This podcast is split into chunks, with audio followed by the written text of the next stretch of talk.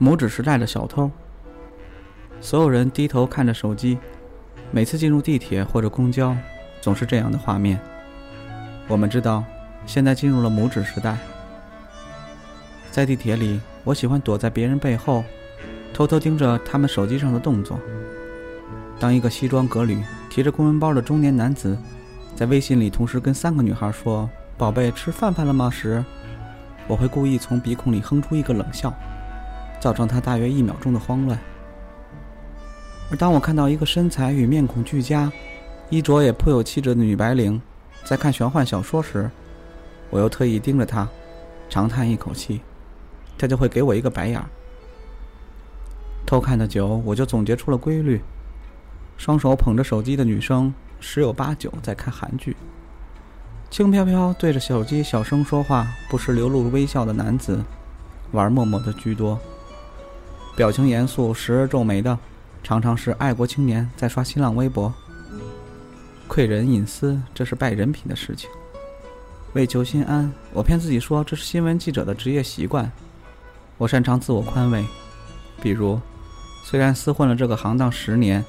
未写出一篇值得记住的稿子，但我常常告诉自己：天下新闻一大抄，我能坚持不抄，这就是成功了。写的烂又如何？但窥私还是导致了人品崩盘。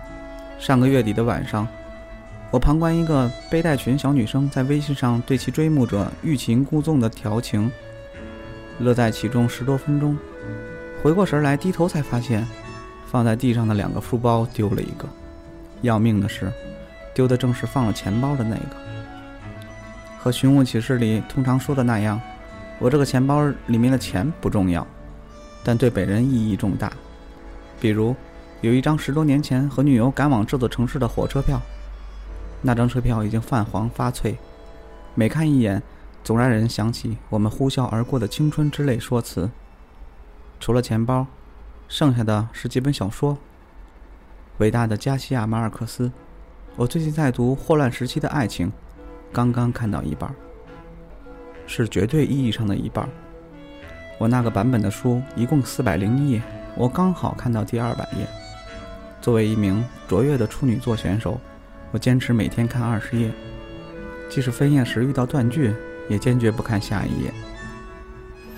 第二百页的第一段说，佛罗伦蒂诺·阿里萨更喜欢待在灯塔。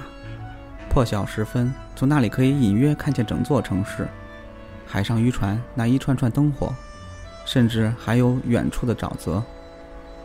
不知为何，这段话令我想起了我的爷爷。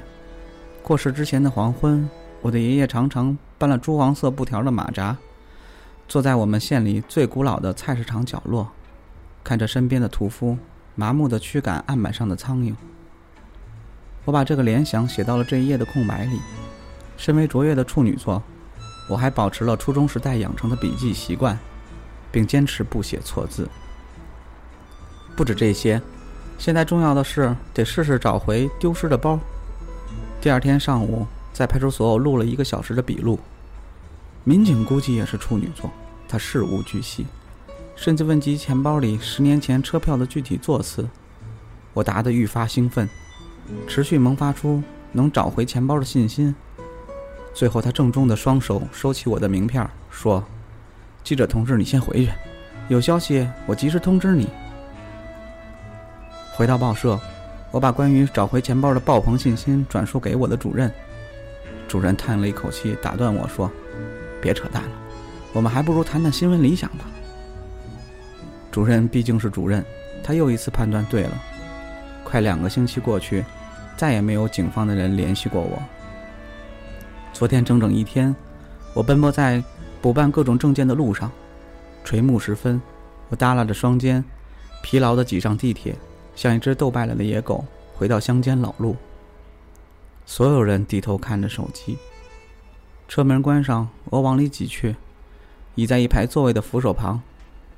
走了一天，鞋里又湿又热，脚心里传来一波又一波的烦躁。手机也没电了。距离目的地还有十多站。地铁经过一个商业中心，涌上来又一波人。站定之后，他们拿起手机，继续像僵尸一样垂下头去。一个模样斯文的眼镜男挤到了我面前，刷起了微博。他的拇指一下一下地向右上方滑动，熟练地往下拉动屏幕。入眼的内容大同小异，连续十几条都是关于马尔克斯的离世。是的，又一次铺天盖地的刷屏。关于霍乱时期的爱情的一则书评吸引了眼镜男，他看了整整两站地铁的时间。看完之后，点击了转发，输入框弹出，他双手捧起了手机。我抓紧了一下扶手，盯住他的手机，静候他的发言。我想好了，如果他说的太烂，我会及时启动鼻腔，给出一个欠揍的嘲讽。好像有谁说过，世上的所有罪恶都是偷的变种，抄袭正是小偷的行径。自小学写作文开始，我就看到有人抄袭作文，如今也有一些同行抄袭新闻，连标点符号都懒得一改。是的。懒惰的小偷，在拇指时代又一次出现了。这本书曾让我想起了我的爷爷。过世前的黄昏，我的爷爷常常搬了朱黄色布条的马扎，坐在我们县里最古老的菜市场角落，看着身边的屠夫麻木地驱赶着案板上的苍蝇。眼镜男在手机上敲下这段话之后，轻盈地按了一下发送。就这样，网络上又增加了一条关于马尔克斯的微博。我的手有点抖，拍了一下他的肩膀。眼镜男转过脸来，错愕地看着我的眼睛，等我开口。哥们儿，你记忆力真不错。我沉吟了一秒钟。可是，你抄我说的话不加引号，这就是偷。马尔克斯最烦的就是偷，你不知道吗？